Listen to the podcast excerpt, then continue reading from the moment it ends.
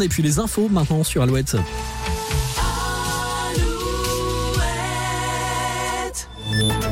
Alouette, les infos.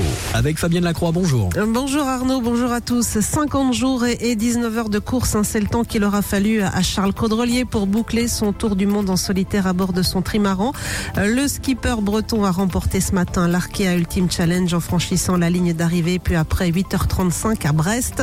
On attend maintenant euh, le deuxième bateau, le Sodebo de Thomas Coville, espéré pour jeudi. Armel Lecléache, qui devrait terminer lui troisième, devrait franchir la ligne d'arrivée au cours du week-end Dans l'actualité également, cette opération escargot en cours sur l'axe Nantes-Cholet à hauteur de Valette. Il s'agit d'une manifestation d'agriculteurs alors que le salon de l'agriculture lui se poursuit à Paris. Gabriel Attal se trouve d'ailleurs sur place depuis le début de la matinée. Le gouvernement qui a publié ce matin un décret pour interdire les dénominations steak, jambon ou encore escalope aux produits à base de protéines végétales. Ces termes seront dorénavant réservés aux produits animaliers comme le réclamaient depuis longtemps les acteurs de la filière animale. La consommation de gaz des Français a atteint en 2023 son plus bas niveau depuis les années 90, en baisse de 11% sur un an et de 20% sur deux ans. C'est ce qui ressort du bilan annuel de GRT Gaz, gestionnaire du réseau de transport de gaz.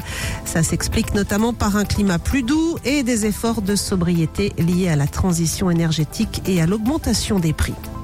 C'est aujourd'hui que les eurodéputés débattent d'une directive instaurant une visite médicale obligatoire tous les 15 ans pour conserver son permis de conduire.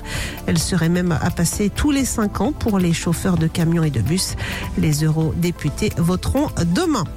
En Bretagne, il reste 2500 foyers privés de courant à la mi-journée. Enedis annonce un retour à la normale en fin de journée. Et puis les sports avec du foot. Ce soir, on suivra deux matchs en retard dans le championnat national. Orléans reçoit Sochaux et Le Mans se déplace à Villefranche-Beaujolais.